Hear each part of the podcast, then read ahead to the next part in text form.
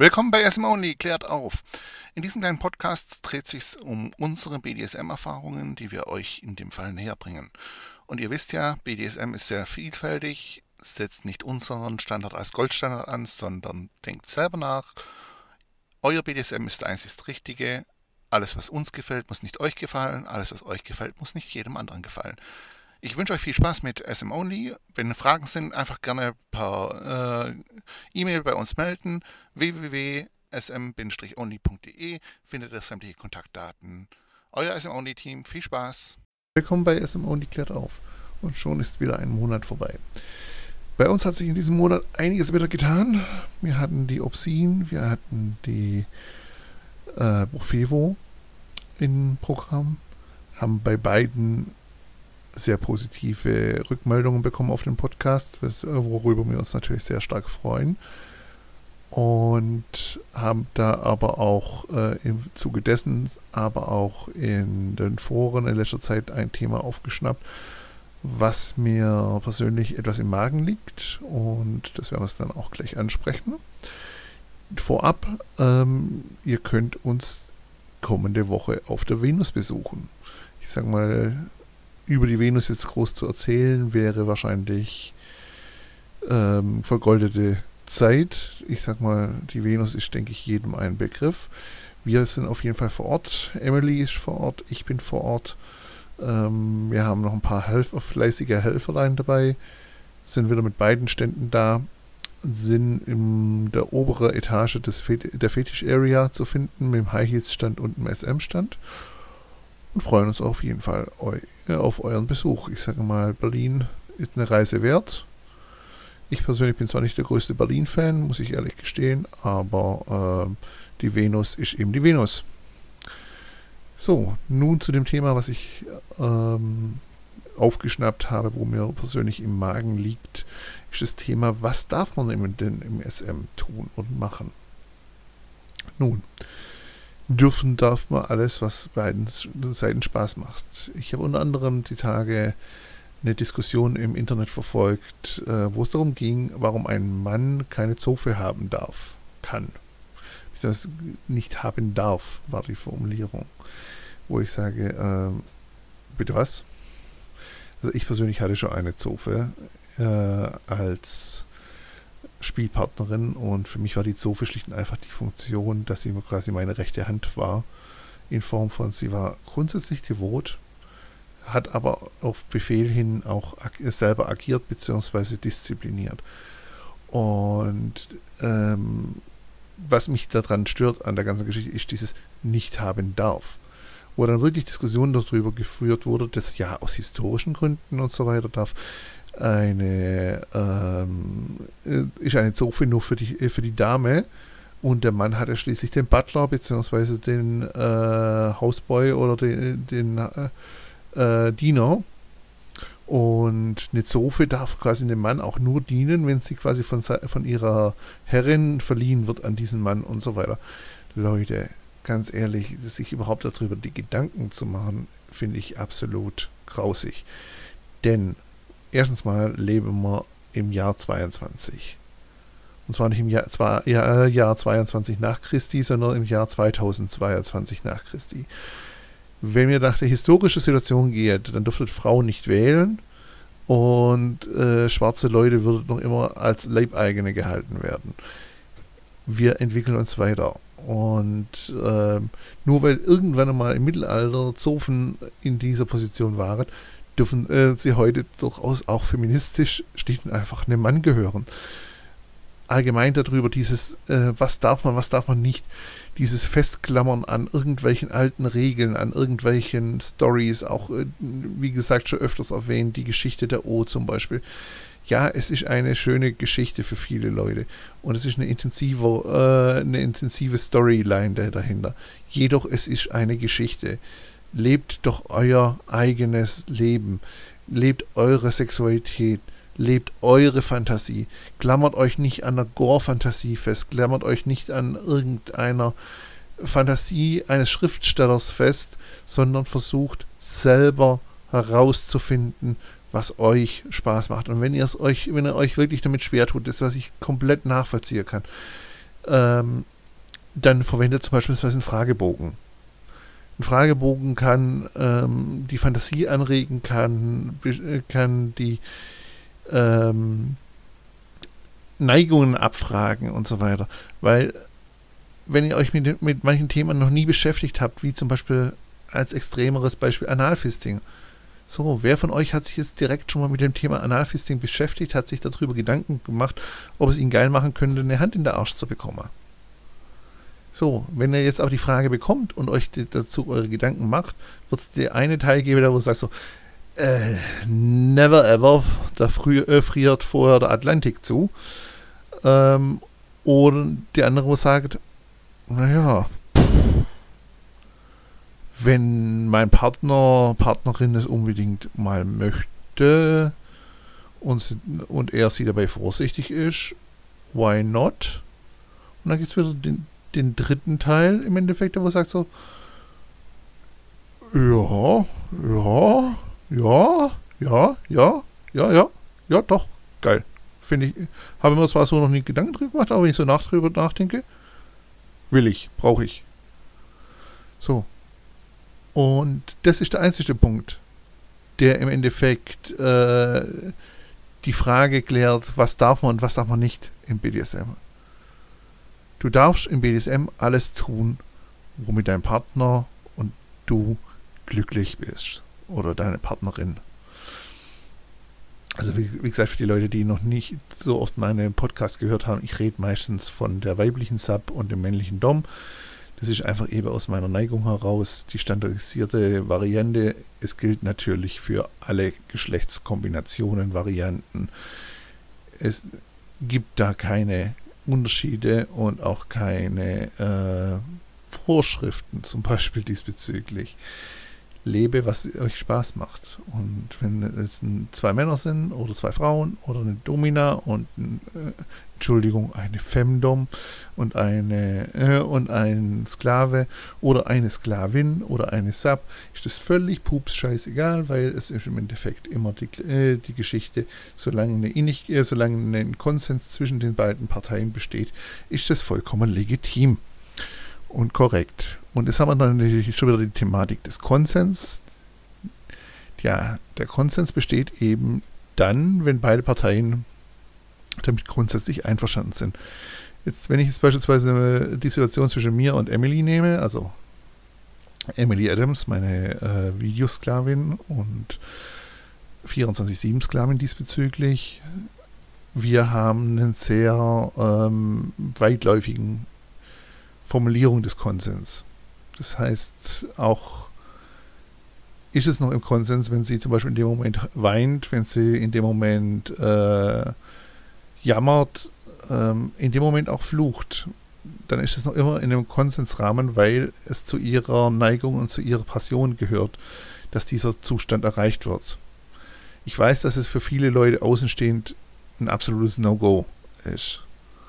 Jedoch erwarte ich auch hier, so wie wir Toleranz jedem gegenüber geben sollten, dass auch natürlich die Toleranz unsererseits gegenüber gegeben wird, denn es befindet sich im Konsensspiel in der ganzen Geschichte.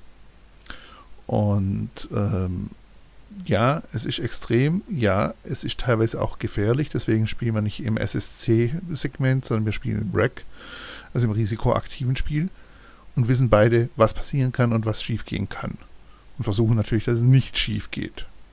Aber ja, das ist halt der Faktor, wenn man in einem extremeren Level spielt.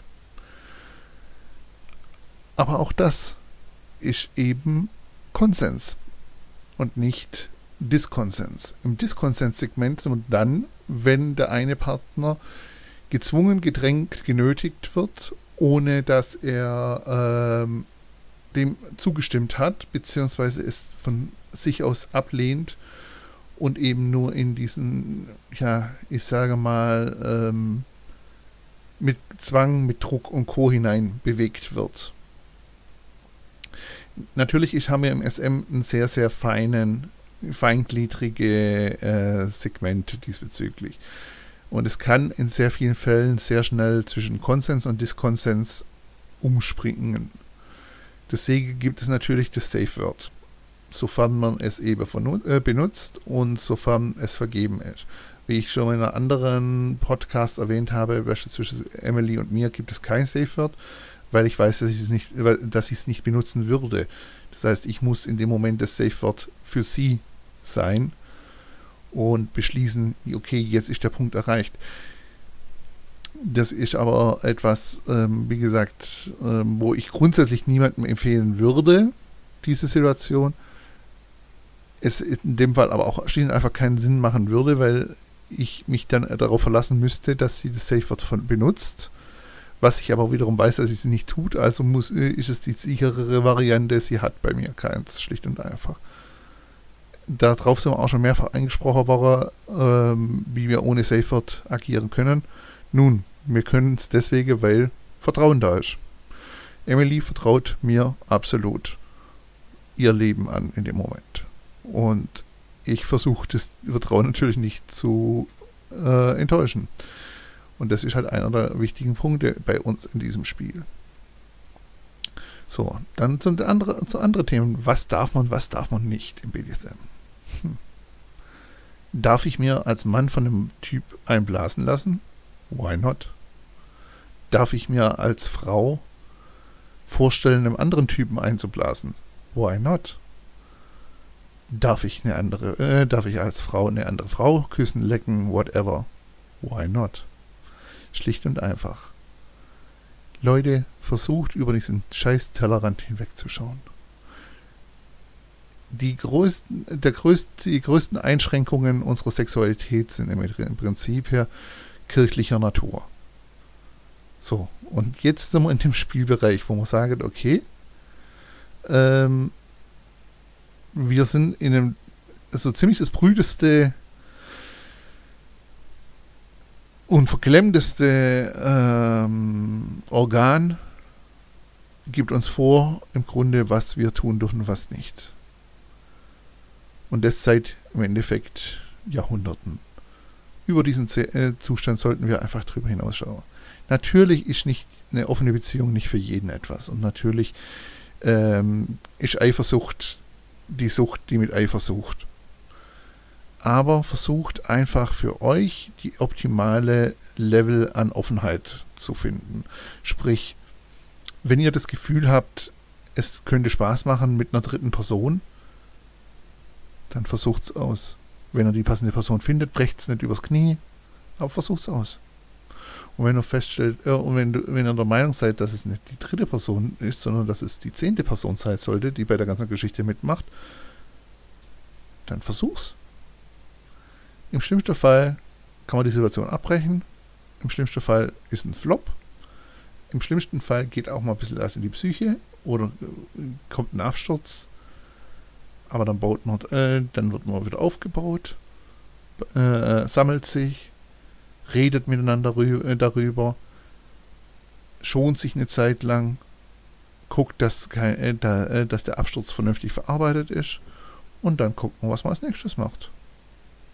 So einfach ist es. Ich weiß, das klingt, klingt jetzt einfacher, wie es in der Realität ist. Aber das meiste Problem, was ihr in der Realität habt, ist das, dass ihr es euch selber verbaut. Versucht einfach offen zu sein, versucht ehrlich zu sein, versucht zu kommunizieren. Und gerade bei dem Thema ehrlich, ja, es ist, klingt immer schön, wenn man sagt, okay, wir haben eine hundertprozentige Ehrlichkeit und so weiter. Aber eine Ehrlichkeit ist dann auch da, wenn man über die Geheimfantasie spricht, über die dreckigen Fantasien, über die Fantasien, wo es, man sich sonst mal nicht traut, dem Partner zu sagen. Wenn man darüber reden kann, dann haben wir eine hundertprozentige Ehrlichkeit. Und ich möchte nicht wissen, wie viele Leute sich an die Nase fassen und sagen, okay, hm, naja, also alles weiß mein Partner nicht, was ich in meinem Kopf so vorgeht und was ich für Fantasien, Wünsche, Bedürfnisse und so weiter habe es hilft auch manchmal, einen kleinen Brief zu schreiben. Auch das kann enorm viel helfen, indem ich einfach sage, okay, ich schreibe meine Fantasie, meine Bedürfnisse, meine Wünsche auf und lege das Papierchen meinem Partner hin zum Lesen. Und zwar, wenn er es alleine liest, nicht während ich daneben sitze. Das Ganze kann man natürlich im heutigen digitalen Zeitalter auch beispielsweise per WhatsApp etc. machen empfehle ich beispielsweise bei meinen Workshops regelmäßig auch bei Leuten, ähm, die nicht so häufig Zeit haben, nicht so intensiv miteinander agieren können. Ja, mal so eine kleine Ansage per äh, Voicemail, eine kleine Ansage, äh, Ansage äh, per Chat und so weiter, kann den Tag schon mal ganz anders, ausla äh, ganz anders laufen lassen. Wichtig bei der ganzen Geschichte ist nur in dem Moment, dass man das nicht nur teasern, also dieses Angeilen, dieses Anfixen, dass man dann halt auch wiederum liefert. Weil als dominanter Part, wenn ich das mehrmals mache, nach dem Motto, ach, ich würde gern mit dir das und das und das machen, oder heute Abend mache ich das, das, das und das mit dir und so weiter. Und habe dadurch eine total tolle Kopffantasie aufgebaut, habe total viel ähm, meiner Sabi erklärt, was alles mit ihr passieren wird und tut. Und dann fällt mir ein, ach ja, nö, ich will doch lieber eine Runde Skat spielen oder, äh, oh, oh, scheiße, ganz vergessen, Fußballspiel heute äh, und so weiter. Dann äh, verbaue ich mir da richtig, richtig Chancen. Denn ähm, eine Sub, die, die Kopfkino hat und die, der ich äh, eine Story in den Kopf gepflanzt habe, sollte ich tunlichst gucken, dass ich diese dann auch wieder auflöse. Und wenn es nicht geht, warum auch immer, dann wenigstens ehrlich zu kommunizieren und sage, du, eigentlich wollte ich heute mit dir das äh, machen oder heute wäre, äh, wollte ich eigentlich eine Session mit dir machen, aber ich habe mir heute Mittag sowas von dem Magen versaut. Ich, äh, mir krummels, brummels und alles. Aufgehoben ist nicht aufgeschoben, äh, aufgeschoben ist nicht aufgehoben. In dem Moment kann zumindest die Person damit umgehen und sagen, okay, war nicht meine Schuld, war nicht mein, naja, außer sie hat das Essen gekocht, aber äh, ähm, war nicht mein, also quasi, dass ich als Sub in dem Moment versagt habe und dergleichen, sondern okay, das sind äußere Umstände, die nicht geplant waren, scheiße gelaufen. Aber wenn ich natürlich nach Sub quasi ein Kopfkino schieße und es dann nicht einfordere, nicht mache, unter Umständen gar kein Interesse zeige, es zu tun, wird fast jede Sub und jeder Sub immer an Selbstzweifeln sein. In, nach dem Motto, habe ich was falsch gemacht, habe ich irgendwas, habe ich einen blöden Spruch gelassen, hab, äh, hat die Bude, äh, sah die Bude nicht sauber genug, äh, genug aus, war ich nicht geil genug angezogen, bin ich denn überhaupt geil genug und so weiter. Deswegen passt da bitte auf Doms.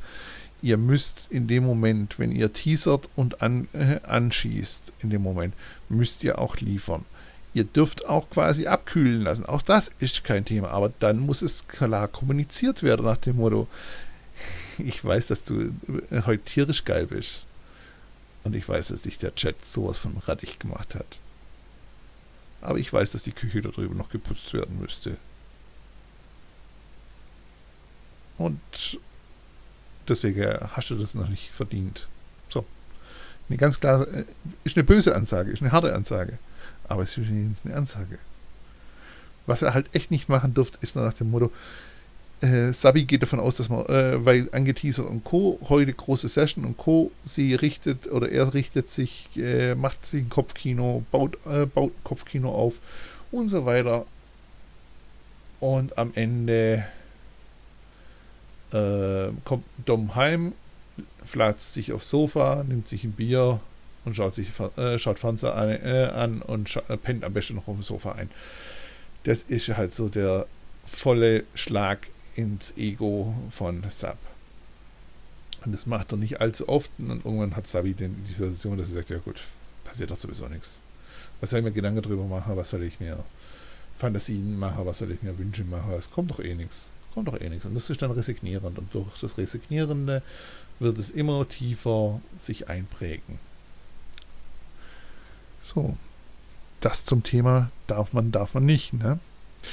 Was darf man auch nicht? Ein ganz krasser Themensprung. Ich habe es die letzte Woche zwei, äh, eine Ärztin und ähm, ich glaube äh, Krankenschwester, ich kann es nicht genau definieren, aber also die eine Dame war definitiv eine Ärztin, äh, getroffen, die sich auf Sexualkrankheiten und Co. spezialisiert haben, unter anderem HIV und so weiter. Und darüber hatten wir dann ein längeres Gespräch über Geschlechtskrankheiten. Dass es halt eben sehr viele gibt, die man nicht sieht, die man nicht erkennt, im ersten Moment aber eben da sind und halt eben sehr schwere Folgen verursachen können. Ich werde mein Bestes tun. Wir haben es vor Ort schon besprochen, dass wir, dass ich die Dame in den Podcast hole. Das heißt, in einer der nächsten Podcasts, ich kann es nicht versprechen, wann genau, werden wir ein Podcast-Special machen über das Thema Geschlechtskrankheiten. Und hier genau sollten wir natürlich eins ganz klar sagen, was gar nicht geht, ist in dem Moment äh, ver äh, verheimlichen. Denn wenn ich das Gefühl habe, da passt etwas nicht, sei es im Vaginalbereich oder sei es im Penisbereich, es riecht komisch, es sieht komisch aus, es juckt, es zwickt, es brennt, whatever, dann sollte ich natürlich so viel Eier in der Hose oder Arsch in der Hose haben, meinen Partner A darauf hinzuweisen, dass da vielleicht etwas nicht ganz passen könnte, weil umso schneller man es erkennt, umso schneller kann man reagieren, umso schneller kann man agieren und vor allem dann auch danach schauen lassen. Natürlich ist es ein peinliches Thema für viele Männer, weil es peinlich gemacht wird. Für den Arzt ist es genau ein Thema. Es ist nämlich nichts anderes für den Facharzt, wie wenn ich mit einem Armbruch hingehe, wenn ich mit einem Schnupfen hingehe, wenn ich mit einem Husten hingehe oder was auch immer. Aber da wird natürlich nie drum geguckt und da wird auch nie der Bekanntenkreis blöd schauen, wenn ich deswegen zum Arzt gehe. Wenn ich aber sage, hey, ich habe Warzen am Penis, hm, sieht es ja schon anders aus. Es sollte aber nicht so sein.